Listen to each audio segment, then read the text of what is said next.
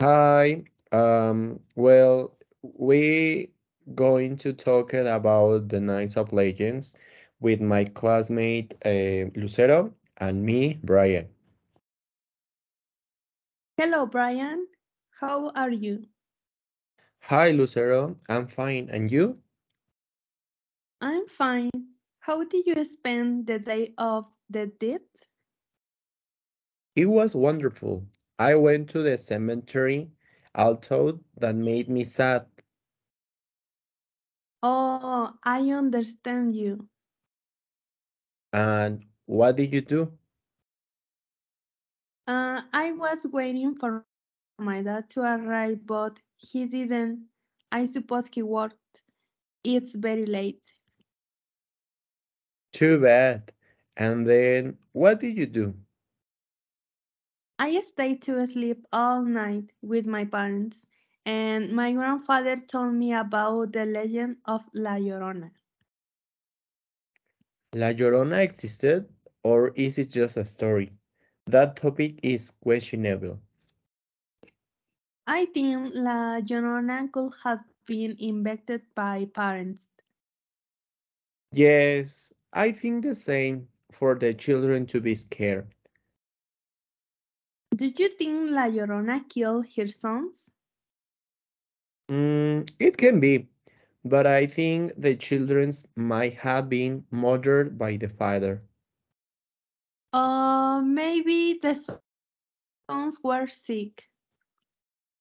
Uh, I wonder if the sons had an accident. I don't know. Do you know another legend? Yes, my grandfather told me about the witches uh, in Guanajuato. Oh my god, the legend sounds good. Tell me more. Well, in Guanajuato, there is a house where lived a father with his daughter and put him at the prison and the daughter went to live with the aunts, but they were not her aunts, they were witches.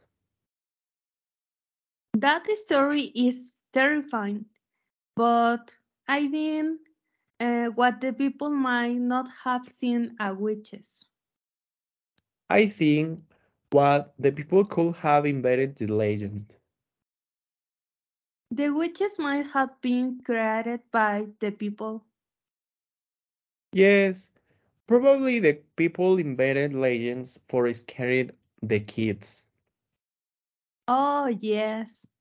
There's no question that history done for that. I also know the story of Callejón del Beso. This story was in Guanajuato. This story is about two lovers where the father didn't agree that his daughter had a boyfriend.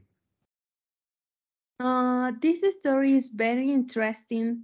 It's valuable, and so what happened to them?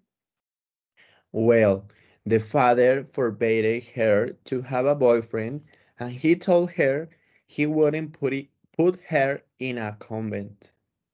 Oh no, that's too horrible. I think what the people could have been uh, written Callejón del Beso. I think the father may have killed the daughter. It's improbable that his father murdered her. I know, these stories are debatable. I wonder if the father was crazy. yes, in these stories, the parents are crazy. First, the mother killed her children, and in this story, the father was crazy. In the legend of Callejón del Beso, clearly the couple loved each other. Well, it was a good talk. Take care of witches and La Llorona. Yes, it's very interesting. We, we should talk about this another day. Of course. Have a nice day. Thanks, same to you. Thanks. See you. See you later.